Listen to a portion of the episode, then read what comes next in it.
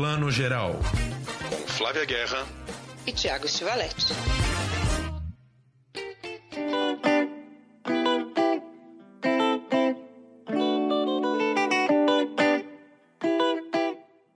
Bom dia, boa tarde, boa noite para você que está escutando Plano Geral, seu podcast de cinema e séries de TV. Não esqueça de seguir a gente lá no Instagram, arroba Plano Geral Podcast. Estamos nas redes também. Também agora a nossa página no Terra. É só buscar lá no portal Terra, terra.com.br, Plano Geral. Estamos lá também com notícias a semana inteira. Daqui a pouco teremos aqui um nosso convidado especial, Fábio Lima, da agregadora Sofá Digital, para discutir com a gente o futuro, o presente e o futuro do streaming, onde estamos hoje nessa imensidão de plataformas de streaming, os filmes de pay-per-view, como o cinema fica nisso tudo. Fábio Lima deu uma entrevista maravilhosa para a gente. Mas antes, vamos começar falando de duas séries de streaming, não é isso? Flávia Guerra, bom dia, boa tarde, boa noite. É isso aí, antes a gente vai de streaming. Hoje a gente está uma edição temática mas é porque o futuro passa por isso aí. A gente tem duas coisas boas hoje, né, Tiago? É isso. Fábio Lima falou muito de mercado. É uma entrevista que, mesmo quem não não está na área cultural, assim, não cobre essa área de mercado cultural, tá muito interessante porque ele dá uma nova visão é, do que é a concorrência hoje em dia. A gente tem essa visão antiga de que o cinema é concorrente do streaming e o Fábio trouxe pra gente uma visão de que não, as coisas têm que se reforçar. Tá muito interessante tudo isso que ele fala, não percam. É isso aí. E vamos falar o que então? Vamos começar por Halston, essa série da Netflix, que muita gente já está vendo. Mais uma série de Ryan Murphy, né, Flávia Guerra? Esse homem não dorme, não? Não, eu amei que você falou isso, até parafraseei na minha coluna da Band e falei, gente, que hora que dorme Ryan Murphy. Mas tudo bem, porque o Ryan, ele faz os formatos, ele, né, produz, ele é o showrunner, mas tem vários diretores, né? Tava olhando nos créditos do, do, do Halston, tem uma equipe de direção linda, incrível, aliás. Eu gostei muito da direção e da produção da série. I'm gonna change the face of American fashion. Words like violence break the silence, come crashing in into my little world. Painful to me. What we need is to figure out your signature. Can't you? What's gonna make me see some gorgeous woman and say, that's a Halston? Não, é, o Ryan é, é, o showrunner, como a gente fala, né? Aquele grande nome que acaba virando meio a grife, né? No mercado de séries americanas. Só para quem não, não ligou o nome à pessoa, é o cara que lá atrás, começo dos anos 2000, fez Nip Tuck, uma série de grande sucesso aí. Depois fez Glee, aquela série mais jovem musical. Depois começou a franquia American Horror Story, né? Franquia de terror. É uma série de antologia, cada temporada muda a história e que já tá indo aí para décima temporada. Só na Netflix ele já tem disponível aí American Crime Story, a história do O.J. Simpson e a história do assassinato do Versace. Tem Pose, né, a série aí sobre uh, os clubes de voguing aí dos anos 80, uma série super trans, drag, maravilhosa. Essas duas não eram da Netflix, foram parar na Netflix depois. E aí dentro na, da Netflix ele já produziu The Politician, Hollywood, Ratchet, que a gente comentou aqui, né, da enfermeira aí vivida pela Sarah Paulson, e agora, Halston, conta um pouquinho pra gente, a Flávia, que é uma pessoa que circula mais pela moda, quem foi Halston aí? Ai, adoraria ter vestido Halston. Halston foi um estilista, né? Adoraria poder ter vestido Halston. Ele foi um estilista que acho que ele hum, simboliza muito dessa essa questão da, do sonho americano, né? E também dos fracassos que podem acontecer. A gente não vai dar grandes spoilers aqui, mas tem um documentário já sobre ele que não por acaso a gente selecionou para o Feed Dog, que é o festival de documentários de moda, do qual eu também sou curadora. E é o porquê? Por que tem esse documentário? Porque eu acho que também virou essa série. Porque é isso, é um cara que veio do nada, a série mostra isso. Ele é vivido pelo Ian McGregor e a gente vai acompanhando a sua ascensão, né? Não necessariamente queda, vamos dizer assim, mas todos os percalços que ele tem. Então, é um filme que, para quem gosta de moda, né? O filme não, a série, é delicioso. E para quem não entende muito, também é delicioso, porque você né, viaja por todos esses bastidores, Thiago. Pois é, eu acho que tem muito um humor ácido e um humor bastante gay do Ryan Murphy que a gente reconhece em quase todas as séries, né? Não é um, um humor muito diferente do que a gente vê em Ratched ou em Hollywood ou nas outras séries. O McGregor tá fantástico, né? E, eu acho o que eu acho legal da série é que não, não esconde o lado negativo do Halston, né? Ele também é arrogante, sim. Ele se acha o todo incrível e poderoso. Ele, ele num dado momento, ele perde oportunidade de negócio porque ele não quer ir pro varejão, né? Ele não quer virar o, o estilista do preto a porter, aquele cara que vai vender em lojas de departamento. Só que ele, num dado momento, ele começa talvez a, a perder um pouco a onda do mercado. Eu imagino que seja um dilema que todo estilista vive mas o Halston é, talvez não lidou tão bem com isso. Agora, tem passagens divertidíssimas, né? A, a criação do perfume dele, o amante latino, enfim, a série tem. É uma série assim para divertir assim muito, mu muitas e muitas vezes. Né? Sim, muitas e muitas vezes. E, e o que eu acho assim para quem curte essa questão da moda é a moda ela está muito aliada a essa questão do sucesso, né? Desses grandes criadores, vamos falar assim. Então nunca é suficiente. E a série faz um paralelo muito interessante com o, a dependência em cocaína que ele tem, né?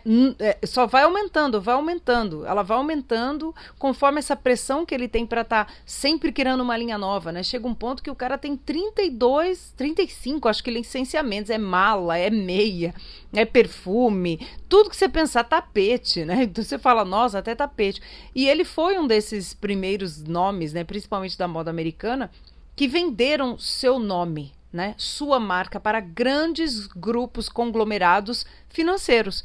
Essa é a realidade dos grandes nomes da moda hoje em dia, das grandes companhias. Pouquíssimas não, não foram adquiridas. Então também fala muito dessa, né, desse dessa ganância, não gan... é, mas é também, né, do, do, capital de crescer e de popularizar, mas sem perder a assinatura, né? É uma conta que é difícil de fechar. Quem gosta de, de pensar no universo da moda e do consumo, nesse sentido, como eu já falei, é delicioso. I've been an outsider my whole life. Till one day I just stopped giving a flying fuck.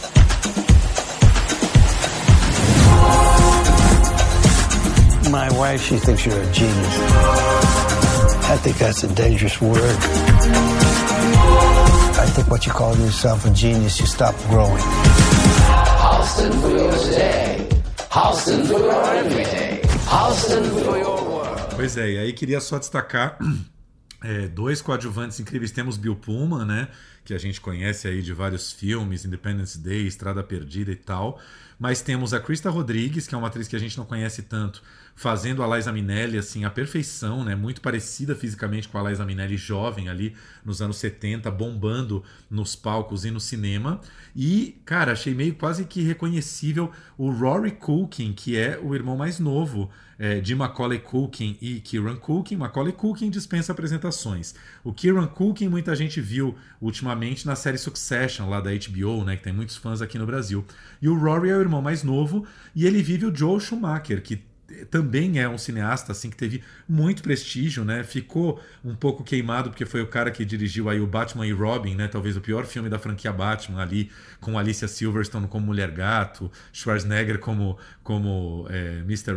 Ice lá, né? enfim, um, um, diretor que nem todo mundo uh, elogia ou prestigia, mas é um cara que é, trabalhava com moda no, no, quando era muito jovem, né? Era um, um, vitrinista em Nova York, assim, muito talentoso, e que o Halston puxou para a equipe dele, né? Então tem o Rory Culkin vivendo o Joe Schumacher. Pois é, e o Joe Schumacher né, tem uma participação pequena, mas muito marcante na série.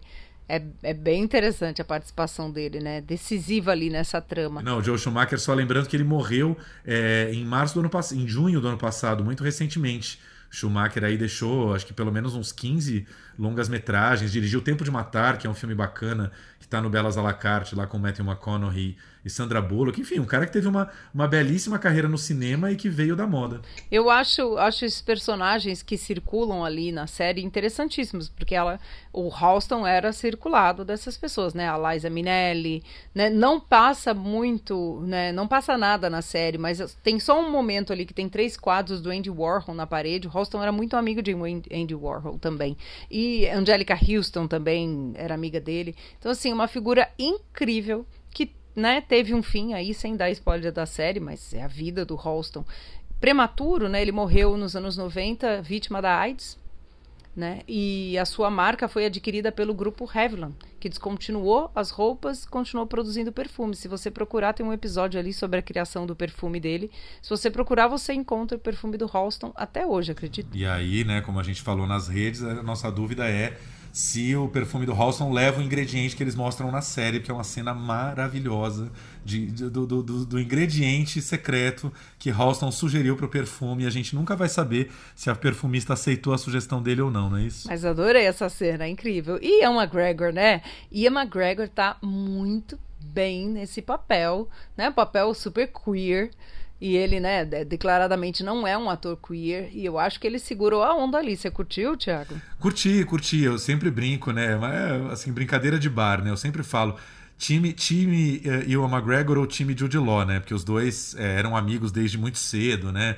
Uh, fizeram teatro juntos, enfim, subiram na carreira juntos. Eu ainda sou mais o time Jude Law. Acho que o Jude Law tem um pouco mais de, de tempero como ator e como homem, compreende?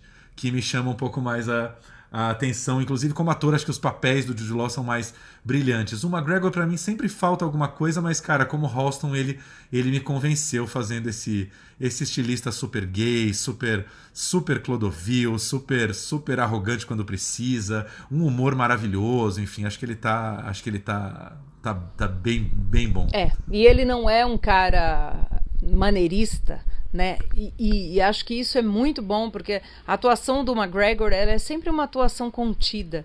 Para esse tipo de personagem que era estriônico pela própria natureza, ficou perfeito, porque se fosse um ator um pouquinho mais, né, purpurinado, talvez ficasse caricato demais né? E a série é muito rápida, ela tem um ritmo muito rápido. Então, essa essa sobriedade que o McGregor tem, eu acho que fez bem pro personagem, porque é muita coisa que acontece em só cinco episódios. Né? E aí também, assim, conversando com uma produtora essa semana, ela me confidenciou, não vou dizer o nome, que existe um interesse aí de fazer uma série sobre Clodovil aqui no Brasil, gente, porque seria uma, uma, uma personagem um pouco semelhante, também muito polêmica, né? Clodovil era é, esse estilista de muito sucesso nos anos 70 e 80 no Brasil, né? Foi apresentador de TV, uh, defendia causas anti-homofóbicas, mas ao mesmo tempo tinha um pensamento político muito conservador. Era, era um estilista muito controverso e uma personalidade muito controversa no Brasil. Eu acho que renderia cinco ou seis episódios lindos de uma série no Brasil também, escolhendo-se um grande ator aí para viver Clodovil, que eu não, ainda nem pensei em quem poderia ser. Nossa, eu ia amar, eu ia amar ver uma série sobre Clodovil e principalmente por, por esse, nossa, esse cenário, essa questão. E eu acho que a moda sempre passa muito pelo comportamento e Clodovil acompanhou né, essas mudanças de comportamento do brasileiro.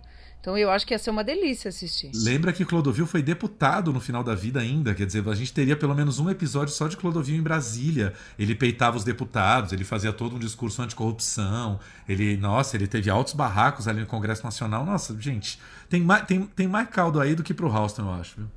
Nossa, muito. Eu só queria ver se essa série, deixo aqui o pedido, por favor, quem for produzir, tem que ter cena com aquele banheiro dele a céu aberto, que dá um cenário maravilhoso de Ubatuba, que essa é a grande lenda de Clodovil. É isso, não aceitamos menos não aceitamos menos de 20 milhões de reais nessa produção de série brasileira, com certeza. Do you ever feel like everything you have could disappear in an instant?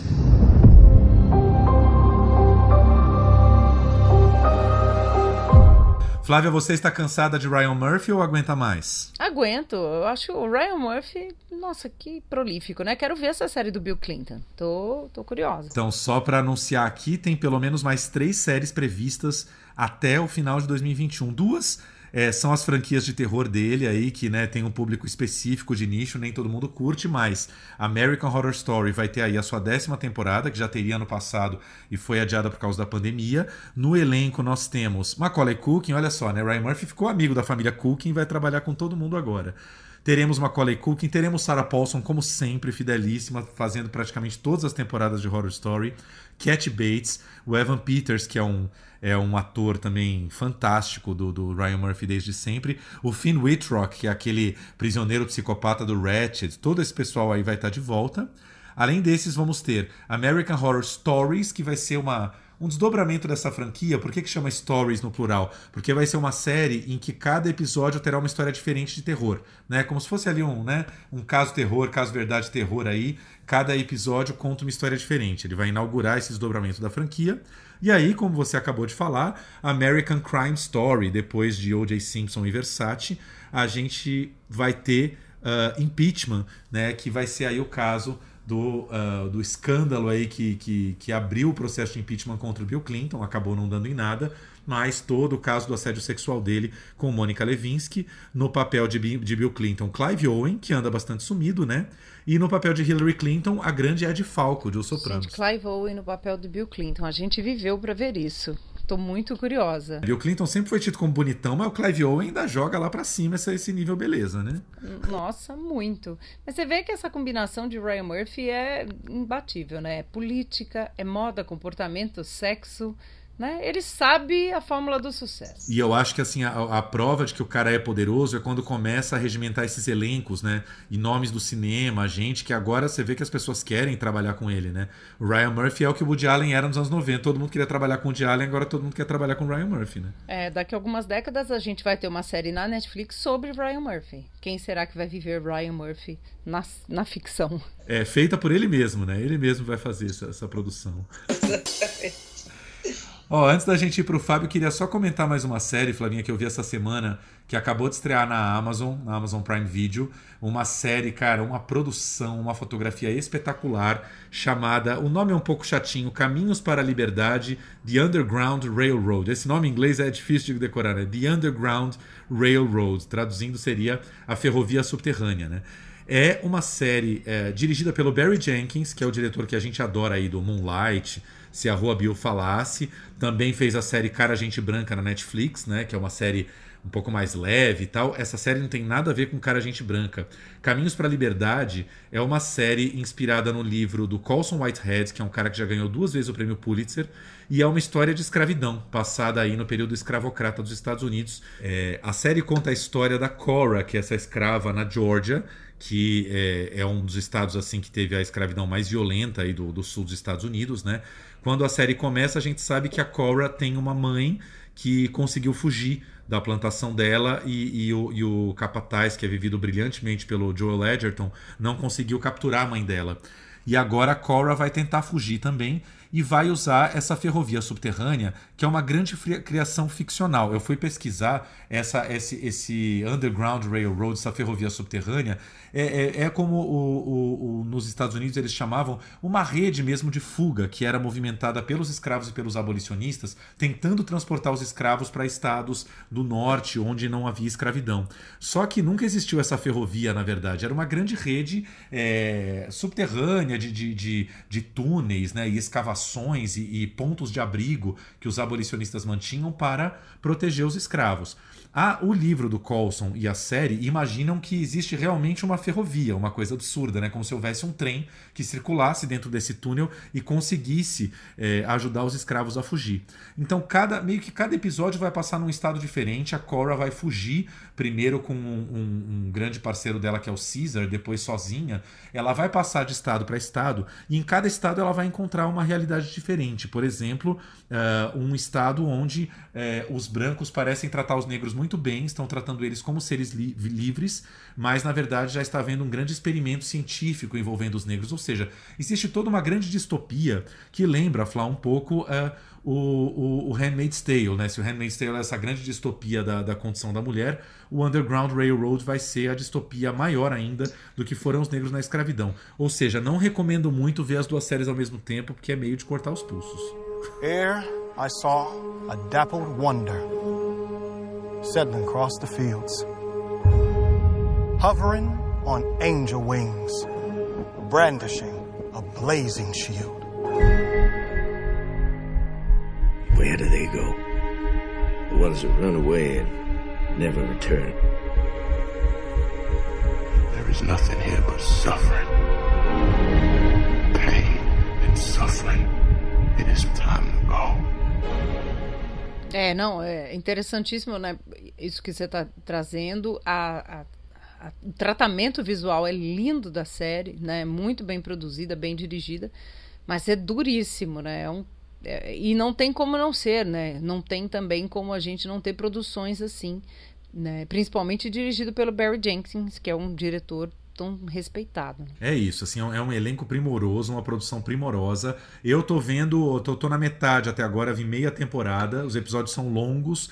É, a maioria dos episódios tem uma hora, tem um episódio ali no meio que é mais curto, tem 20 minutos, mas é, é mais pelo tema mesmo. Pelo tema, é uma série para ir vendo mais a conta gotas. Mas eu imagino que ano que vem, é, na, nas premiações do ano que vem, é, se houver Globo de Ouro, né, que a gente não sabe mais eu acho que é uma série que vai chegar muito forte, pode ser muito premiada, porque está realmente primorosa. O Barry Jenkins é, entrou com tudo assim nessa, nessa produção de série de televisão. E, e eu estava lendo uma entrevista em que ele fala que foi a primeira vez em que ele em que ele chorava, assim, ele, ele filmava e chorava pelo menos uma vez por semana. Ele tinha crise de choro filmando as situações ali, é, um pouco como as pessoas já viram ali 12 anos de escravidão, né, que a gente estava comentando. E que é isso, né? Ele é um diretor negro para filmar é, esse passado escravocrata dos Estados Unidos, para ele não deve ter sido nada fácil. Ah, com certeza não. Mas essa série promete no M também. Vamos ficar de olho nos indicados do M. A gente sempre faz aquela corrida antes do M, porque é igual a corrida antes do Oscar. Então vamos ver se ela volta aqui no M. É isso. Fica a segunda dica do dia, então. É Caminhos para a Liberdade. É, tem esse nome em inglês, mas se você buscar na Amazon Caminhos para a Liberdade, você já acha a série The Underground Railroad e o livro também do Colson Whitehead, no qual a série é inspirada, que já foi lançado no Brasil, a nossa amiga Kenia já leu, diz que o livro também é fantástico, primoroso, e, e é isso, enfim, mais uma, uma das séries aí fortíssimas candidatas a premiações 2022.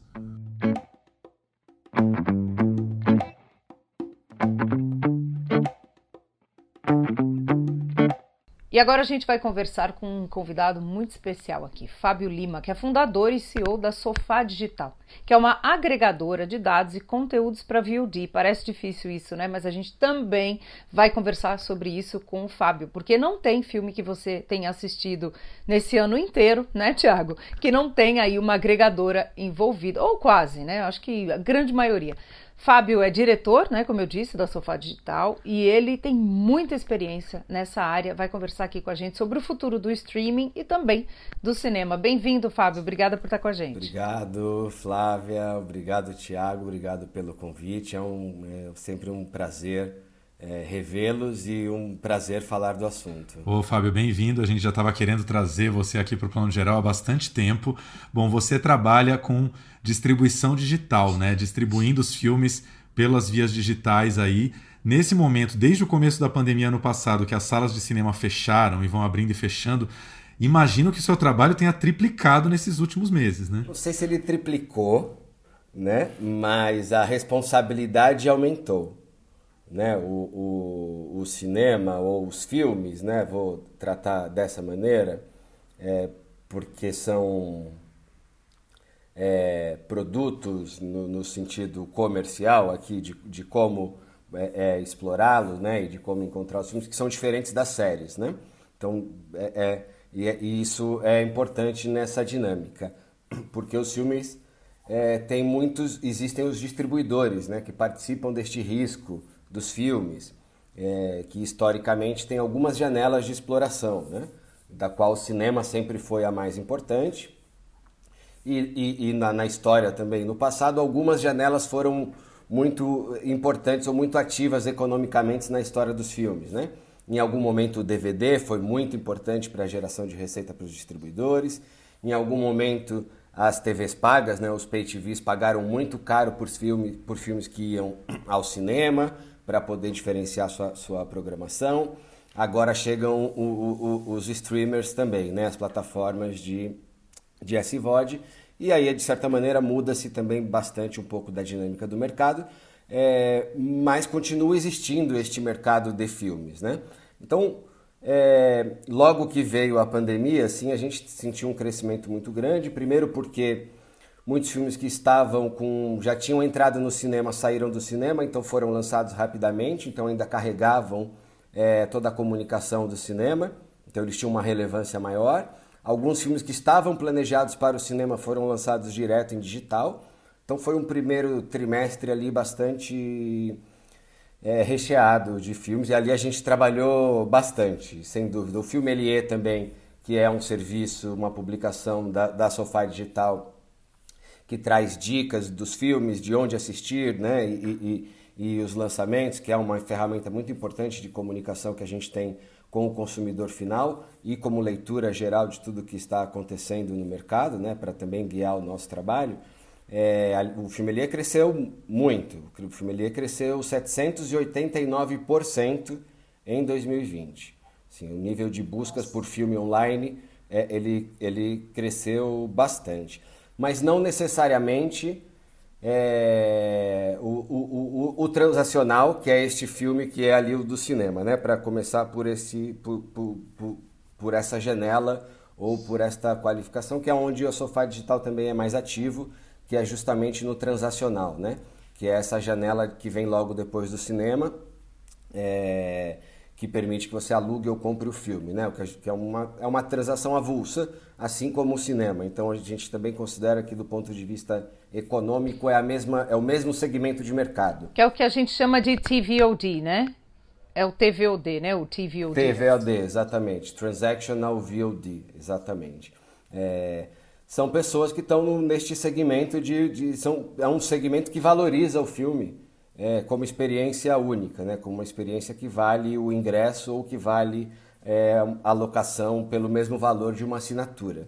Né? Então, é, ele, ele, é um segmento que, que é tratado diferente. Mas, naturalmente, é, por conta da, da, da pandemia e a continuidade dos cinemas fechados, o segundo semestre já mostrou uma baixa muito grande, generalizada de filmes, o que é ruim, né? o que foi muito ruim para o transacional é, também, porque você não tem o giro do, do, do, sempre ter títulos relevantes. Baixa, baixa você quer dizer baixa de ofertas, é isso. Teve menos ofertas de filmes chegando ao mercado. Menos ofertas de filmes e, e mais importante do que isso, é menos comunicação sobre os filmes.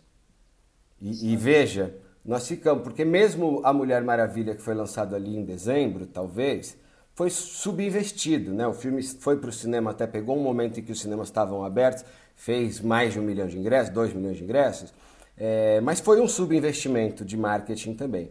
Mas a gente ficou até a Mulher Maravilha, de março até dezembro, sem nenhuma campanha de filme, sem nenhum incentivo a ver filmes. Né? A única campanha de filme maciça que aconteceu foi o Borat pela Amazon. Sim. É. Ô Fábio, só para o nosso público entender um pouco melhor, você como agregador, você distribui filmes, como você está dizendo aí, para o transacional, que tem aí as várias plataformas que as pessoas hoje em dia já conhecem um pouco, NetNow, Google Play, Vivo TV, etc. Mas você também distribui, pode distribuir filmes para Netflix, para Amazon, para plataformas de assinante, né? Sim, sim, também. Esse, esse trabalho aumentou né? Também porque naturalmente uma coisa vai impactando na outra, né? Muito, porque né? também paramos a produção de filmes, né? Não é só que paramos de lançar filmes, também paramos de produzir filmes e isso também afeta a programação das plataformas, né? Então a Sofá faz é, faz o trabalho do transacional que vem, vem logo após o cinema, né? E ele é relevante porque são os filmes mais novos e mais frescos e essa roda parou, é, assim como também parou a da produção, é, naturalmente aumentou muito a demanda também por, por licenciamento das plataformas de assinatura, né? A Netflix, Amazon, Telecine, é, que as que já estavam no mercado já brigando por, por audiência, né? Agora tem a chegada de novas que também já chegam com, com a mesma necessidade, né? É, de, de ter programação. Fábio, me diz uma coisa. A gente sempre fala aqui, faz um ano que a gente está fazendo o podcast, e a gente sempre comenta que não tem mais jeito, que as pessoas migraram muito mais para o streaming, né? O streaming explodiu, os números da Netflix são estratosféricos, e não só a Netflix, né? A gente ganhou plataformas menores, como Embaúba Filmes, Cardumes, Imovision, né? A gente tem vários setores do streaming também. Agora, você acha que as pessoas vão voltar para o cinema? Essa é uma outra dúvida nossa aqui. Ou se vão voltar, em que medida a gente vai voltar. Eu tô morrendo de saudade. Tiago, eu também sei que tá, né, Tiago? É, é o que a gente quer, é o que a gente fica meio que quase conjeturando toda semana aqui é. É, é evidente que houve um, um grande, uma explosão do hábito do streaming, e se isso deve afetar o hábito do cinema num médio prazo. Enfim, se as pessoas podem ir menos ao cinema por estarem mais em casa ao streaming. Aí a gente queria só uma, uma, uma opinião sua. Isso aqui depois da vacina, tá, gente? Todo mundo vacinado, decretado assim, é o fim da pandemia. Por enquanto, vamos, vamos nos controlar aqui. Olha, é, eu acho que o cinema volta naturalmente. Acho que as pessoas vão ao cinema porque tem uma característica específica é, que é a seletividade, né? O cinema ele é um conteúdo premium, já por si só, por estar ali, ele foi selecionado entre milhares de filmes que são produzidos todos os anos. E, e não porque são produzidos milhares de filmes todos os anos que esses milhares são candidatos a uma tela de cinema naturalmente, mas são centenas que são candidatos à tela de cinema e só uma parte deles é, de fato consegue é, ter uma vida né, econômica ou assim, econômica não no sentido financeiro de retorno, é, mas de conseguir ter distribuição e ser assistido, né, ou que faça algum sentido são poucos, né? É, e eu acho que isso volta a acontecer na, na, naturalmente, né? É, porque, tam, porque também, quando falamos desse consumidor, a gente também está falando de um segmento. Né? Não é porque o cinema é aberto para todo mundo, né? Que, porque na prática qualquer pessoa pode ir a uma sala de cinema, que os 200 milhões de habitantes do Brasil têm este hábito, né? É, não é, é uma, é uma fração disso. Né? Talvez, talvez 20%, e talvez esse percentual baixe por conta da, da, da crise, do momento e, e, e, tudo mais. Mas existe um segmento que historicamente sempre existiu, que paga por conteúdo e ponto. É, e, e, este seria a mesma pessoa que pagaria por, pra, para ver este conteúdo em casa mais caro, né? Então, é, é... Que tem investido no TVOD, por exemplo, né? no transacional. E eu acho que nesse sentido, um alimenta o outro. Porque a comunicação por parte das distribuidoras, ao valorizar este segmento, ele valoriza o segmento como um todo. Então você é, não é que em casa é melhor do que no cinema por só porque está disponível eu verei tudo em casa. Não é a situação deste caso, porque o cinema continua entregando uma coisa que em casa não entrega, né? Que é o hábito, que é a relação com outras pessoas, né? Esse hábito gregário, que é o sair de casa, que é incluir um filme num programa, quer ter a experiência da sala grande, da concentração pura, né? Ela, ela, sim, ela continua valendo como experiência, porque quando as pessoas vão ver filme não é simplesmente como é, é, o filme é um, é um consumo de consumo, de fato, né? de conteúdo, de uma emoção. Né? É diferente de simplesmente só comer. Né? Eu posso, é, como todo, a grande parte das pessoas não vão a um restaurante há mais de um ano. Eu posso ficar anos sem ir ao restaurante e comer o básico, tá tudo bem, né? É, mas o, o, o filme faz diferença, né? A forma como você o consome, né? A experiência que você está gerando ali, ela faz parte. Então eu acho que isso não, não se perde. Agora, isso não significa que o cinema será a mesma, terá a mesma dinâmica econômica que ele tinha antes, ou a mesma força que o exibidor tinha, ou a mesma relação entre filmes e programação. Né? Acho que isso, é, isso eventualmente está em, em, em, em xeque. Em xeque não, está aberto.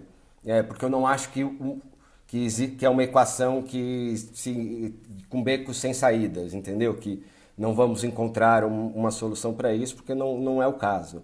É, mas a dinâmica comercial ela pode ser diferente.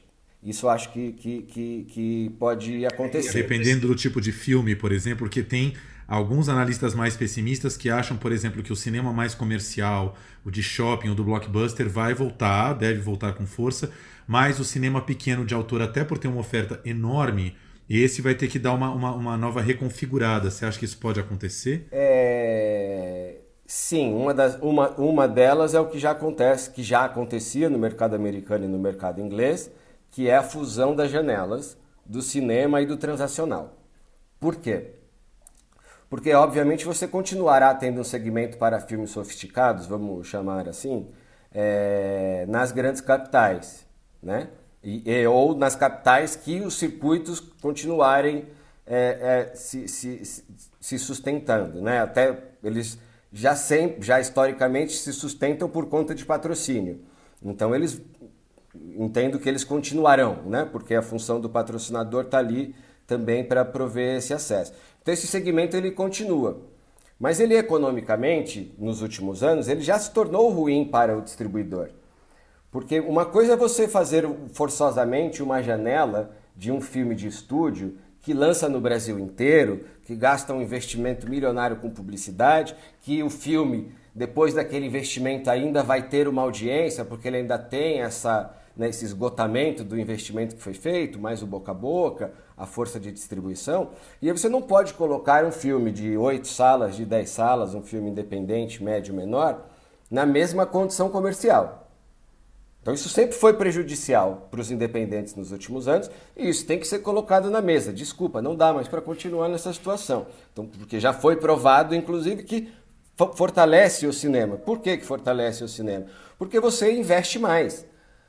Porque com as janelas desconexas, você subinveste no cinema e não e aí vai com prejuízo para o transacional e aí espera que o transacional venda, mas aí você ficou com uma janela de 90 dias, ou ficava com uma janela de 90 dias, que mata o interesse do filme. O filme cai no vazio, né? Ele, ele, ele, né? E com tanta oferta. E o né? filme nem circula nacionalmente, eventualmente, sabe? Então você faz um esforço para lançar um filme que vai para 5, 7 capitais. E aí só 90 dias depois o Brasil vai ter acesso. É antieconômico demais, entende? Então isso acho que é, é, é, é crucial. No, no, no, acho que os, os independentes e os médios terão força por conta disso e porque os cinemas também precisam é, da diversidade da programação. Daqui para frente eu acho que é importante que eles entendam isso e que este investimento combinado, né, olhando para o TVOD e o, e o cinema como um segmento que se, que se retroalimenta, porque são pessoas que pagam por filme, não estamos competindo entre nós por ele, pelo bolso dele, estamos competindo para que ele mantenha este hábito de pagar por filmes, né? que não vá à pirataria ou que não vá para a próxima janela, que demanda você esperar três meses para pagar menos. Aí é o all you can eat, né? Tudo que está disponível aqui, a maioria das pessoas, aliás, e é por isso que eu acho, assim, vou conectar com a pergunta de novo anterior, é, por que, que o Netflix não é uma ameaça ao cinema? Porque o Netflix é uma ameaça à TV. Porque isso também sempre existiu. O cinema, o DVD, né, a locação e a TV. A audiência da TV é outra, né? O, o, o, ela sempre existiu também em massa. São pessoas que não estão afim de pagar é, por, para ir ao cinema, ou porque não tem dinheiro, ou porque não é perto da sua casa, é, assim como não estão afim de pagar para ver um filme. Eu vou ver quando estiver ali. Eu já assino a Netflix e a Amazon, já tá bom. Eu vejo o que tá ali.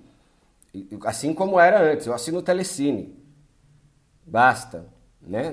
então, esse segmento também existe. Assim como existe o segmento que nem pelo Pay TV paga, né? Que aí é assim, tem o, o, o que é o, o, o, do anunciante, né? Que era a TV aberta e que agora também se junta a esse é, mercado do, do, da tecnologia e do OTT, do streaming, o AVOD, né, o Advertising VOD, que é nada mais do que um, um, uma mistura de modelo de negócio do YouTube com a programação da Pay TV, só que é de graça. Então é conteúdo de TV de graça, né? E, e isso a gente está falando aqui. Assim, é, é, o Brasil nunca teve mais do que 20 milhões de assinantes na TV paga. Não tem mais do que 20 milhões de pessoas que vão ao cinema todos os anos. É, né, as pessoas vão mais de uma vez, por isso que a gente vende cento e poucos milhões de ingressos. É, mas o YouTube tem 120 milhões de usuários únicos todo mês. Na palma da mão de todo mundo, né? Esse é o ponto, né? São mais de, a TV Globo ainda tem mais de 100 milhões de, de, de, de espectadores na TV aberta, entende? Né? O, o, o, o Boni deu uma entrevista no Roda Viva né, nos últimos meses, não sei se vocês tiveram a oportunidade de ver, que ele falou uma, uma frase ali muito boa, né? Que existe a TV do assinante e a TV do anunciante. E o anunciante no, no Brasil, ele está sedento por novas oportunidades de anunciar na televisão, porque a TV aberta, ela se restringiu a só ter conteúdo premium na Globo, né? Porque o resto está loteado para horário evangélico, religioso. Ou é noticioso, né? É, e um programa, é e programa de auditório que sempre encheu linguiça da programação, né? Justamente também. E agora o Avod vai colocar aí também os filmes, né? Eu estou falando disso porque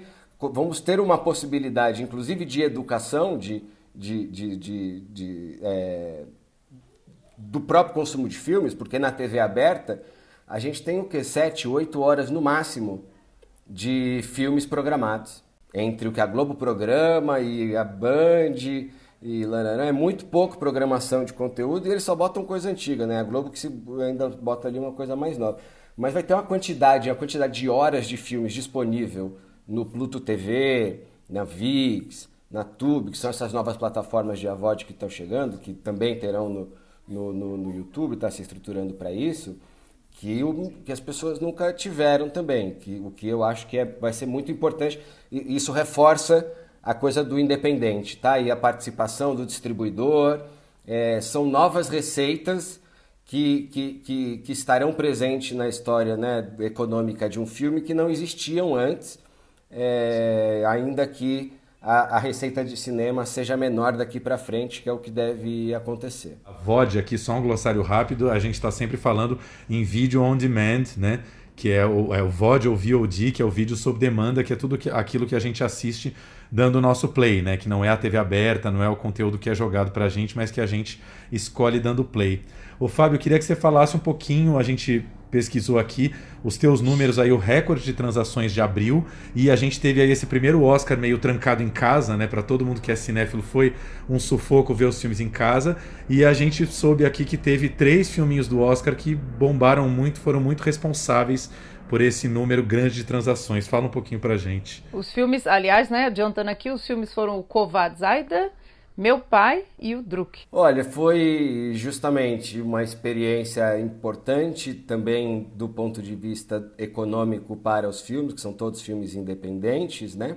É, porque os cinemas estavam fechados, né? O ano passado, é, o cinema, no mês de fevereiro, é, que foi o mês que é historicamente o mês do Oscar, os cinemas estavam abertos e o Parasita era um, um, um blockbuster naquele momento, né? É, e, e, e, então esse, esse mercado ele existe, né? Esse segmento de pessoas que a, eu, a gente brinca dentro da sofá ali que o mês do Oscar é meio como Copa do Mundo, né? Todo mundo vira especialista em cinema, né? Então tem pessoas que não, não vão jamais assistir um filme europeu durante o ano, mas no mês do Oscar vê qualquer coisa, assim como a gente assiste Camarões e, e Lituânia na Copa do Mundo. Né? eu, eu digo sempre para o Tiago que as pessoas lembram que a gente existe no mês do Oscar. Uma semana antes do Oscar a gente mal dorme, porque todo mundo quer saber o que a gente acha, o que, que a gente viu, quem vai ganhar. Depois esquece e a gente cai de novo no ostracismo. É, é incrível como acaba rápido também. É, realmente, é incrível. Então, é, tivemos aí uma, uma infeliz coincidência né, de, de, datas no mês de abril, o Oscar ser em abril e os cinemas voltarem a fechar, mesmo que estivessem abertos, ainda estavam com, com muita restrição, né? Mesmo que não tivéssemos ali passando pela, pela segunda onda, ainda seria uma situação muito restrita. É, então a gente adotou a estratégia de fazer um lançamento no transacional com poucas salas de cinema, é, então, volta aqui para né, o que eu tinha acabado de dizer em relação a, a, esse, a importância de fazer os dois juntos né, e você comunicar. Então, eles foram lançados, e obviamente eram filmes que, se tivessem ido ao cinema, teriam tido um sucesso ainda maior. E, e, e, se tivessem sido lançados, e eventualmente serão nos próximos anos, no cinema e no TVOD, farão números ainda maiores, né? Naturalmente o Oscar ele atrai essa atenção que faz com que iluminem-se filmes ali que não estariam iluminados numa situação normal. Né? Aí eu, eu, vou colocar uma coisa aqui que ela é importante no streaming, é importante para essa experiência e, e para o todo e, e da qual a, a, a, é, acaba por justificar a importância do cinema, né? que é o paradoxo da escolha. Não sei se vocês já leram esse livro, que, e, e aí tem essa toda a teoria por isso, que é muito interessante, que é as pessoas elas querem ter muita opção. Mas quando você dá muita opção, elas têm dificuldade de escolher. Né? Então todo mundo também já se viu neste lugar, nessa dificuldade de escolher alguma coisa. Nossa nostalgia da infância quando tinha dois tipos de salgadinho, três tipos de bolacha. Não era isso? Era dois tipos de refrigerante. E era mais fácil você escolher e veja. Também era mais fácil você fidelizar. Isso também tem importância no, no hábito atual, tá? Porque são hábitos naturais aqui, né? Primeiro, o escolher, eu quero ter diversidade, eu quero ter a opção, mas quando eu tenho muita opção, se eu tiver dificuldade, eu posso gerar uma paralisia, que é uma situação que todo mundo também já se deparou, né? já, já virou piada, né? navegar, navegar e, e, e não escolher nada. Né? É, isso, isso serve para várias coisas, né? não é só para filme, mas é um dos hábitos naturais.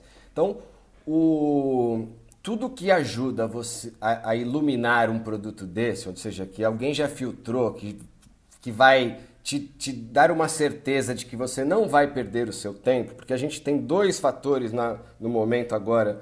É, é assim, antes era pagar por um filme, agora é pagar por um filme e perder duas horas da sua vida.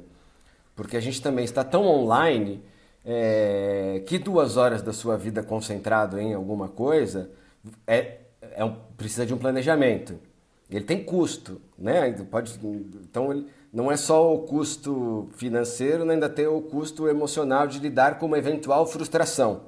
Então, o paradoxo da escolha ele dificulta tudo muito isso, né? Então, a solução para isso é você conseguir iluminar, né? O que o filme ele serve é, é justamente conseguir iluminar para as pessoas e facilitar para as pessoas não perderem tanto tempo eh, naquela imensidão de filmes você né, dar uma certa confiança. E porque as pessoas tendem a seguir justamente o processo da fidelidade, elas também tendem a procurar o mesmo filme, para sentir a mesma emoção. É uma tendência natural, óbvio, não é o mesmo filme, eu quero assistir um outro filme, mas que seja parecido ou que consiga me gerar aquela emoção tal é, que eu já senti. Né? De certa maneira é o que, o que a gente está buscando. E o Oscar ele cumpre essa função maravilhosamente bem para as pessoas. Porque esse aqui você vai, na, vai, na, na, vai no certo. É o que ganhou o Oscar. Esse vai, na, vai na certeira, né? Se tá aqui no Oscar é bom, exatamente. Já assisti um filme que ganhou o Oscar e eu ainda me sinto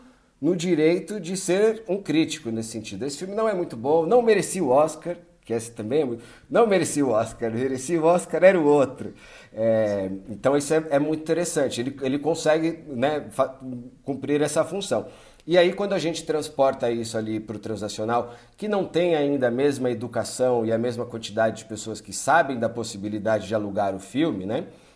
É, é são poucas as pessoas, eventualmente as que sabem mais são as que alugam mais os filmes comuns, né? Os blockbusters.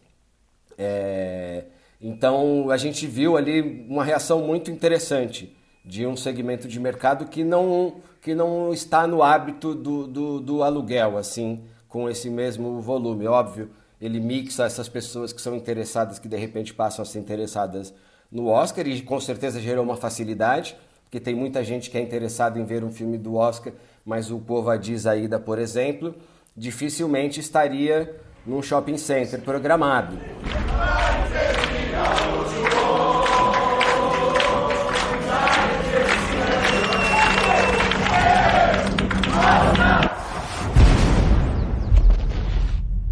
As I said, they have been issued an ultimatum. Aircrafts are on standby and ready to launch an attack on all positions held by the Republika Srpska Army. Evo nas 11. jula 1995. godine u Srpskoj Srebrenici. Poklanjamo srpskom narodu ovaj grad. Então aí uma pessoa que mora, sei lá, no, no Murumbi, né, ela, o deslocamento até a Paulista é uma dificuldade também, né? Isso tem que ser colocado no, no, no, nesse. Não é porque ele está disponível em São Paulo que ele está acessível para todo mundo em São Paulo, né? É, então é, é, esse, isso também é uma coisa interessante. A gente usa números, são muito chutados esses números, né? Mas é os filmes do, do, do Woody Allen e, e do Pedro Almodóvar faziam um milhão de ingressos, né? No cinema. Hoje fazem 100, 200 mil. É, essas pessoas estão em algum lugar. Elas não estão indo ao cinema por algumas razões, né? Porque a vida muda, porque a idade avança, é, mas também porque os filmes estão subinvestidos, né? porque a dinâmica econômica do mercado obrigou que os, os independentes também investissem menos, ou que os, é, a digitalização fizessem também com que os blockbusters ocupassem mais as salas, tirassem mais espaço. As coisas aconteceram, né? não vem ao caso é, é, julgar. É, mas é um fato né, que, que existe um segmento que está interessado em todo tipo de filme, em diversidade, e acho que também o Netflix, embora concorra com a TV e não com o cinema, também ajuda nesse sentido de dar diversidade, dar volume de filmes, dar uma diversidade, não trazer só filmes óbvios, até porque não tem, eles não têm acesso aos filmes óbvios, aqueles filmes é, é, do, do, do, cinema, e também porque não estão buscando os filmes que, te, que tenham a obrigação de funcionar no cinema em todo lugar. Né? Porque ele pode, dentro do serviço dele, se preocupar em atender com mais excelência um segmento dentro do seu assina, da sua assinatura do que tentar entregar um conteúdo que atenda meia boca a todo mundo. Porque esse era o dilema do linear, né? Esse é o dilema um pouco do cinema e do linear, é que é, ou eu tenho um conteúdo que todo mundo quer ver, aí ele vira um blockbuster, ou eu tenho um conteúdo meia boca, um conteúdo que é para é todo mundo, mas ele não fala com todo mundo, ou uma coisa que fala muito com o segmento que aí ele tem uma, uma questão é, eventualmente logística, de econômica, né? Mas que no digital não existe. Então você pode atender muito bem ali, entendeu? Ter uma programação que tem, eu tenho um filme bom LGBT por mês, um filme documentário especial por mês e, e ele alimenta estes diversos segmentos que tem ali que vão se satisfazer com a programação dele. Ele vai buscar qualidade, não necessariamente o Star System, né? O, ou aquele, né? O, o to, todo o todo endeusamento, não é a palavra certa, mas toda essa pompa que se dá a um filme quando vai para cinema, né, um filme grande, porque ele precisa ser grande para poder ter uma demanda grande, né? É um, é um esforço muito, muito diferente, né? Então, é, é, ele acaba por ajudar também, eu acho, na educação, assim como eu acho que o AVOD vai ajudar à medida que você vê mais filmes e vê mais filmes. Quando aparece uma coisa especial que só está disponível se você pagar, você está no lucro. Né? Pô, de vez em quando eu preciso aqui pagar um, um filme nesse sentido é, e, e, que está bem escolhido, né? Porque você, aí voltamos para o paradoxo da escolha, né? Um filme do Oscar, eu, eu posso arriscar tranquilamente, né? Não, não tem por que não arriscar, até porque mesmo que eu não goste do filme, eu vou tirar onda para dizer que eu vi o filme do Oscar, né? Então ele tem seu valor. Foram né? então 450 mil transações aí em abril, sendo 165 mil desses três filmes aí, Druk mais uma rodada, Meu Pai e Kovad Zaida, ou seja, mais de um terço. Imagino que meu pai encabeçando aí por conta do Anthony Hopkins, imagino, Sim. né? Date of birth? Friday, 31st of December, 1937. You're living with your daughter at the moment, is that right? Yes, in my flat. You see, the situation is very simple. I've lived in this flat for 30 years now. It's me. And my daughter is very interested in it. No, Dad, what are you talking about? É, o, porque aí o Anthony Hopkins abre mais também, né? É, ele acaba por ter, ter uma audiência maior. É, mas é surpreendente, é, tanto o Drug, porque é um filme dinamarquês, que teve dublagem, aliás, é, a gente teve que acelerar a dublagem ali, assim, a gente estava previsto para o VOD em abril, então a dublagem ia ficar pronta só para o VOD, a gente acabou antecipando por conta da restrição dos cinemas, então ele teve 15 dias, os 15 primeiros dias não tinha dublagem. É, quando entrou a dublagem, ele cresceu muito. Olha ele cresceu só, muito com a dublagem. Isso diz muito sobre o brasileiro, né? Incrível como dublagem tem, tem mercado. Vocês arrumaram os dublês, embriagaram eles, os dubladores. eram todos cariocas, porque tinha uma coisa assim, uma malevolência, então os dubladores eram todos cariocas. Malemonência dinamarquesa pro carioca. Fábio, Fábio, você fala muito bem dessa, com muito otimismo, assim, pra gente é uma delícia ouvir sobre essas tantas possibilidades que o streaming abre, Né? E, e para mim é muito interessante saber que são 20 milhões de brasileiros num país com 200 milhões de pessoas, ou seja, tem, vamos dizer aí, sei lá, pelo menos uns 100 milhões, 150 milhões possíveis, potenciais consumidores de filme em casa, né? É isso que a gente está falando aqui. Como, como que você vê essa competição entre as plataformas. A gente sempre fala, ah, é porque a Netflix, né, ela domina tudo, aí a gente tem a Amazon. Essa semana a gente viu a Warner, né, se unir à Discovery para disputar esse mercado internacional. Aí eu comentei aqui, né, no Brasil a gente tem já as menores, né, a gente tem MUBI, Belas Artes, Alacarte, Imovision, Embaúba, Cardume, pequeníssima. Como é que você vê esse mercado, né? É, dessa, dessas tantas plataformas e como é que você acha que isso vai se resolver? Ou se vai se resolver, né? Ou só com o tempo?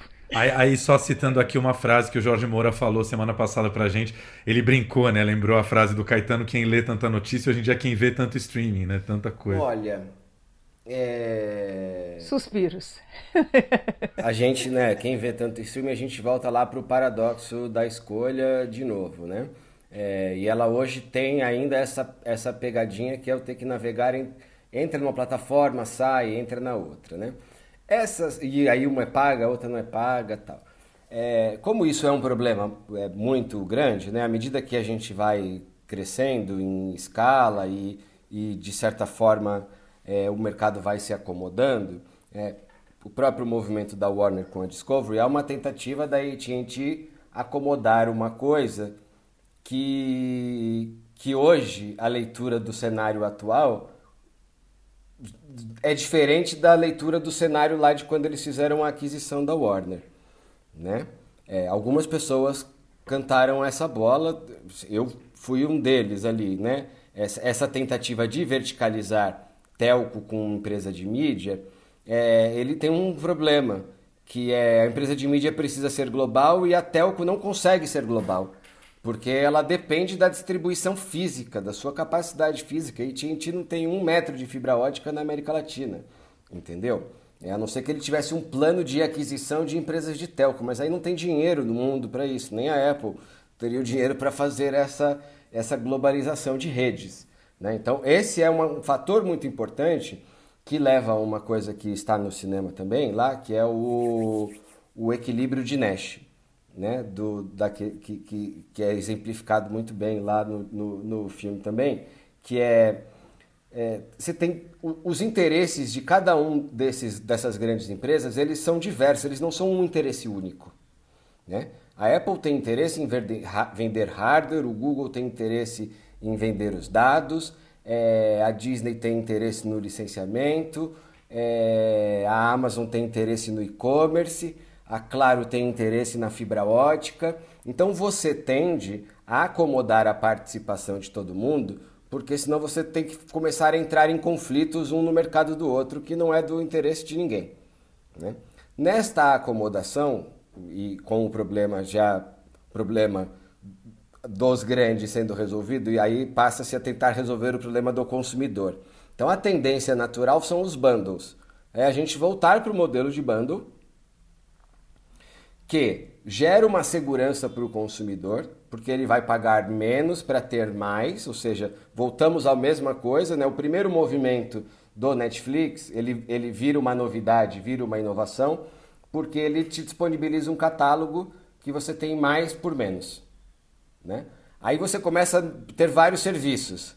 Aí daqui a pouco você tem que ter, que seja, né? Cinco serviços de 30 reais, já virou uma assinatura de Pay TV. Aí, bom, então o que, que eu posso fazer por você? Por 99, eu te entrego 5. Já começa a ficar mais interessante. Aí o outro fala, pela fibra ótica e, e um celular, eu por 59 eu te dou Netflix, Amazon, HBO e não sei o que lá. A gente vai chegar nesse nível, porque a briga não para, entendeu? Isso aqui é destruição criativa. A briga não vai parar, porque cada um vai se acomodar no que tem seu interesse, depois vem a briga por monetizar e porque o que eles querem é volume de gente. Na prática eles querem volume de gente. Tem pouca gente que ganha dinheiro com conteúdo nessa história, né? De todos que estão participando ali, não necessariamente o conteúdo é, é, é, é, é a, a, a, moeda principal, né, de monetização. É o do caso do Netflix é muito claro, assim como o da Disney, né, que tem as propriedades intelectuais muito fortes. Os outros todos estão agora no negócio da assinatura, que passa por uma dinâmica também diferente que eles não tinham no Pay TV antes, que é, é, é o churn, né? Essa coisa de assino e cancelo muito rápido porque é muito fácil de cancelar. Os bundles tendem a voltar a criar este equilíbrio, que ele é importante financeiramente, porque ele gera um benefício para o consumidor final, ele diminui a margem dos, dos distribuidores de conteúdo, mas ele dá estabilidade. Ele gera previsibilidade financeira, que é a parte mais importante deste negócio, porque ele precisa comprar mais conteúdo, licenciar mais conteúdo, produzir. E essa, essa falta de previsibilidade é o, é o, é o maior problema deste momento, é o, o maior caos. É, mas ele tende a se organizar e os bandos, a gente tem coisas para avançar na tecnologia aqui ainda, então não é que vai acontecer em, em 30 dias, nem até o final do ano, tá? Tem, é só uma dinâmica natural de voltarmos para a bundle, porque vai facilitar para o consumidor, é, ainda que você não, não, não verá tudo, você, você não vai mudar, né? É, é, é, essa, esse é o melhor exemplo, né? Você, você não vai mudar muito mais a, a sua seu sofrimento de ter muito conteúdo para assistir não vai continuar não, assistindo isso, né? Mas vai gerar uma estabilidade é, para o consumidor do ponto de vista de eu tá ali, tá disponível, é um preço justo para que eu vá lá de vez em quando e, e, e assista, né? A comparação melhor para isso aqui, para mostrar como essa dinâmica e como o, o gargalo foi transferido para o consumidor, né? Pensando só na Pay TV, né, só na TV paga, TV por assinatura, aí no caso do Netflix, é, quando você, com, com uma TV por assinatura e com 100 canais disponíveis, é, na prática você só tem acesso a, e, e cada um com 24 horas, né, é, parece que você tem 2.400 horas disponíveis por dia, mas na prática, como as pessoas, a média são 3 horas de consumo audiovisual por dia, né, isso concentrado no prime time, em especial na TV paga, é, você só tem 3 vezes 100. Então você tem 3 horas da qual você precisa, e o drama já se, existia no Zap, né? Que eu tenho que zapear e escolher alguma coisa entre as 3 horas que eu tenho para consumir audiovisual entre os 100 canais. Então eu só tenho 300 horas, já era complicado. Quando estamos no digital, isso, isso vai para milhões ou dezenas de milhões de horas disponíveis, né? e a dificuldade de encontrar é maior, é, mas eventualmente o preço será o mesmo do que você gastava antes. É, e a quantidade de horas que você tinha para consumir pulou de 3 para 4. Né? Você saiu de 300 horas disponíveis para 300 milhões de horas disponíveis, porque tudo vai se acumulando, mas a sua capacidade de conteúdo ela pulou de 3 para 4, sendo que nesse processo você ainda tem que descobrir o que você vai assistir, né? Encontrar o que você vai, vai assistir. É, a gente tem um, né, existe uma outra dinâmica para isso, né, que é a busca por conteúdo. Ela se assemelha um pouco com, com um, um animal caçando, né, na selva. Então ele todo dia ele precisa caçar. Ele não consegue fazer necessariamente estoque de, de alimento e todo dia ele tem que passar por um processo de por onde eu começo, né? Então ele começa cheirando aqui, tentando, que tipo de, né? De repente, de repente ele pensa, hoje eu quero um, uma zebra ou uma gazela, né? Vou mudar a carne branca para carne vermelha, não sei se ele tem essa situação para definir para que lado ele vai. É, mas é um processo, né? Todo dia ele tem que passar por um processo até encontrar uma presa, né? E, e é, é, é, esse é o processo que todo mundo individualmente passa todo dia para escolher um conteúdo. O Fábio, queria fazer uma última pergunta. É, você explicou de uma maneira brilhante, eu achei, me fez entender até de uma outra maneira essa questão do é, pessoas que têm o hábito de pagar por filmes e que vão ao cinema e que hoje talvez já estejam no transacional. É, em oposição a pessoas talvez aí da TV aberta ou que hoje assinam uma Netflix mas também tem, como você está dizendo aí, as três horas de consumo diárias, tem o, o, o, espaço de tempo que você tem na frente da televisão e que fatalmente é disputado, né, muitas vezes, entre a Netflix e o transacional. É, como aumentar é, no brasileiro esse hábito do, do transacional, do pay-per-view, do pagar por um título avulso, porque a gente ainda ouve muito aquela coisa do, poxa, mas eu já pago Netflix e Amazon, né? Vou pagar um filme à parte? Não, vou procurar alguma coisa aqui na Netflix.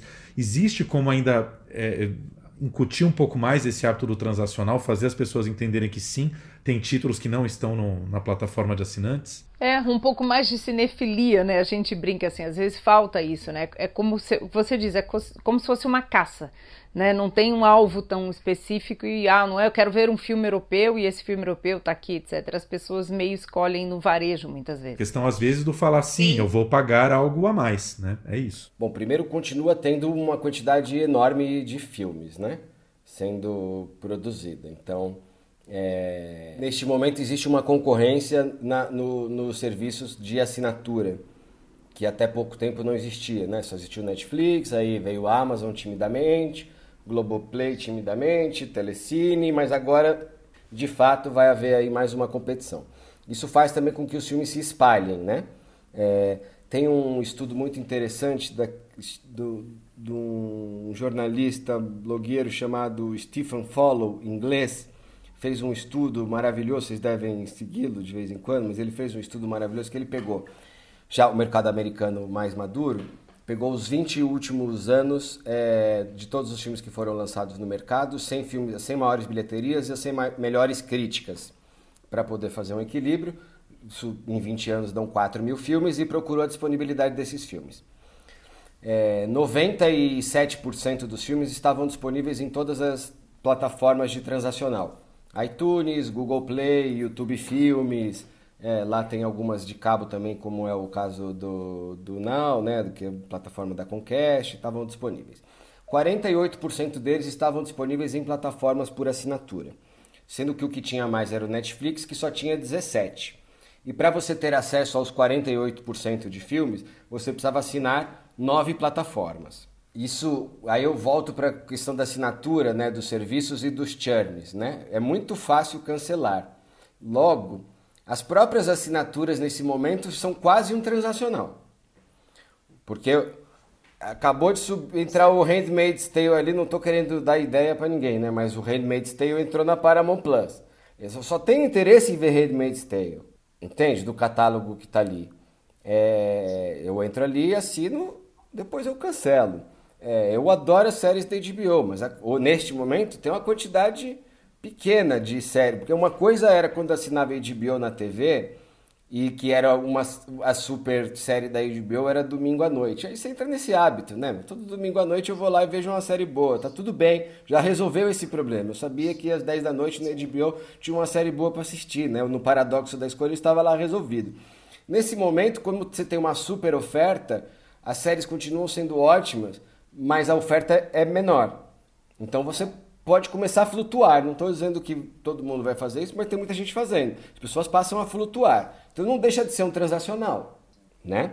Então, e aí, no caso dos filmes, é pior ainda. Os filmes são muito importantes para as plataformas, mas eles não são necessariamente o que, o que atraem assinatura. Eles servem para retenção de assinatura.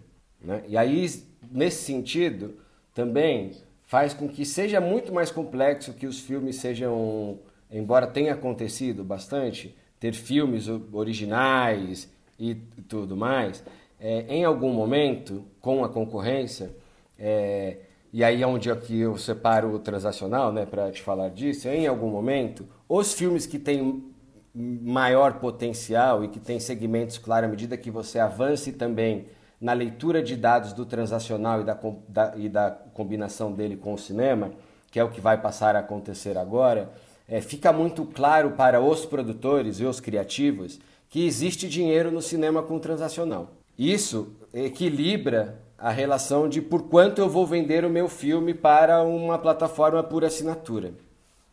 Tá? Então, se você passa a apostar que esse dinheiro existe como produtor, né, o produtor, ele influencia todos os distribuidores. Óbvio que ele tem que confiar que existe um distribuidor que tem a capacidade, né? Sofá Digital está aqui para isso. A gente defende isso justamente, que a gente tem condição no combinado cinema com transacional, o filme ser mais atraente é, economicamente do que simplesmente uma assinatura. E por quê? Porque não é porque é como o cinema, eu boto lá e as pessoas virão, porque a gente faz um trabalho de se comunicar com um segmento e que a gente já tem isso mapeado dentro do, do filme Elie, né, da combinação filme Elie com sofá, esses clusters, né, que é esse que a gente chama aqui de, de segmentos de audiência que estão pré-definidos. Então eu já sei mais ou menos a quantidade de pessoas que estão abertas a ver um filme francês. Então eu não faço uma comunicação para todo mundo esperando que eu, quem gosta de filme francês vá ou que qualquer um se interesse pelo filme só porque ele é uma comédia romântica. É muito específico ser uma comédia romântica francesa. Entendeu? Não é só porque é comédia romântica, não importa que é francesa e eu vou falar com aquela pessoa. Não, você vai gastar dinheiro à toa, né? E aí e é por isso que a gente precisa lidar com o volume. Então a Sofá Digital lida com o volume e essa educação do transacional, ela passa por esses segmentos. E ela será mais forte só no, na, na medida que os filmes mais fortes façam isso de alguma maneira é, na sua comunicação massificadamente, né? Ou seja, isso que a Sofá Digital fez em abril com os filmes do Oscar, é, ela teria que acontecer com o King Kong versus Godzilla, entendeu? Que está aí estrangulado no cinema. Está estrangulado e a pirataria vai comer. O filme não consegue, óbvio, entregar o que ele tem de potencial, mas se ele tivesse lançado simultaneamente, ele faria o mesmo número que ele fez no cinema até agora e ele estaria atendendo esse consumidor que nesse momento está só frustrado. Porra, lançaram a porra do filme que eu queria ver agora, desculpa, não sei se podia falar isso. Lançaram o filme que eu amava agora, que eu queria ver tanto, mas eu não vou ao cinema. Não é porque está aberto que eu vou ao cinema. O que, que eu vou fazer? Vou esperar a HBO Max lançar para eu lançar a HBO? E aí, uma parte disso vai esperar, vai perder o interesse. Uma parte disso vai ver pirataria. Uma parte disso vai ouvir o amigo dizer que, meu, filme é uma bosta. Não perdeu nada. Foi-se, entendeu? E esse filme custou dinheiro para ser produzido, não só para Warner, mas ele também frustra o produtor, que é uma coisa que não é clara para todo mundo, eventualmente, é, no, do lado de, do ponto de vista do consumidor, ou eventualmente do lado da sala de cinema, que é toda vez que um filme é frustrado do ponto de vista de receita, o produtor é frustrado da sua receita, porque ele, ele o, o custo de produzir, ele não produz o filme pelo custo de produção, ele produz o filme com aquele custo de produção, esperando que isso gere para ele royalties. Ele é o último a receber isso. Né? E aí todos os interesses do, das outros, dos outros participantes, dos stakeholders do mercado, eles vêm na frente. E aí o produtor é prejudicado. Né? É, é isso que acontece na prática, não é só o brasileiro que depende do dinheiro público ou não, qualquer um, o americano também, ele é prejudicado na, na, nessa divisão de receitas. O que o digital traz como um todo é uma necessidade né, que já vinha daí, que era impossibilitada, mas é que é uma dinâmica muito grande, uma circulação de dinheiro que, se, que, que, que muda né, por conta da, da, da, da, des, da descentralização de forças, que você precisa de mais transparência. Também é uma, é uma das coisas que precisam ser solucionadas. É mais transparência, mais acesso a dados, mais acesso a capital, e aí esse produtor vai poder tomar uma decisão com mais é, com mais tranquilidade para falar: não, não, não vou entregar meu filme pelo custo de produção, porque eu sei que ali na, no México eu consigo fazer esse filme direito. Se eu combinar México com Espanha, com Coreia, com França, esse filme dá mais dinheiro do que a plataforma X quer me pagar. De novo, não serão todos os filmes, mas serão estes filmes com esse potencial de gerar essa receita combinada nesse segmento que vão educar as pessoas é, que um conteúdo que, que ajuda a resolver, inclusive, a questão do, do, paradoxo da escolha, né? Porque se você está colocando esse filme nessa, neste lugar, que ele é mais caro, que eu estou fazendo um investimento de publicidade nele, que ele está nos melhores cinemas e nas melhores plataformas, mais caro do que uma assinatura do Netflix, é porque ele vale alguma coisa. O Snyder Cut em, em março, né, foi lançado pela Warner, você veja, não era um, não era um lançamento em tese, óbvio, era uma novidade. É, por 49 reais a locação e foi entendeu? Liga da Justiça versão do diretor né? Isso. Isso exato. Então ele teve um foi um sucesso. Ele ficou três semanas a 49 reais foi uma janela de extremo sucesso.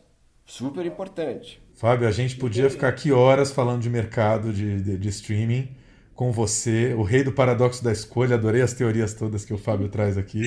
Para ilustrar o mercado. Mas queríamos te agradecer, né, Flavinha? Por favor, faça as honras aí. Não, com certeza, foi uma aula. Hoje a gente fez esse nosso episódio especial Mercado Futuro, Mercado de Futuros aqui, porque a gente fala muito de programação, a gente tem esse papel, né, Fábio, de ter essa lanterninha aí do, no paradoxo da escolha, de falar, ó, escolhe esse aqui. A gente monta um stand e fala, ó, escolhe esses, esses, esses. A Filmelier faz muito isso também, eu super acompanho, sou suspeita, mas eu vou lá e olho. Ah, deixa eu ver onde esse filme está passando. Quando eu preciso, eu entro lá porque eu sei que o serviço está bem apurado. Então, assim, esses faróis que a gente funciona como sendo um também são muito necessários e é legal a gente aqui, público, faróis, agregadores, distribuidores se entenderem, porque eu acho que, como você disse, uma coisa alimenta a outra. Muito obrigada, Fábio. Eu que agradeço, é sempre, sempre um prazer. Volte daqui a um ano que eu sei que o mercado já vai estar totalmente mudado, que é tudo muito rápido hoje em dia. Aí a gente tem mais um papo desses aqui. Ótimo, ótimo. Já, já está aceito o convite. É isso aí. Longa vida ao cinema, seja em casa, seja no cinema cinemas. Eu não vou abrir mão do meu cinema no cinema.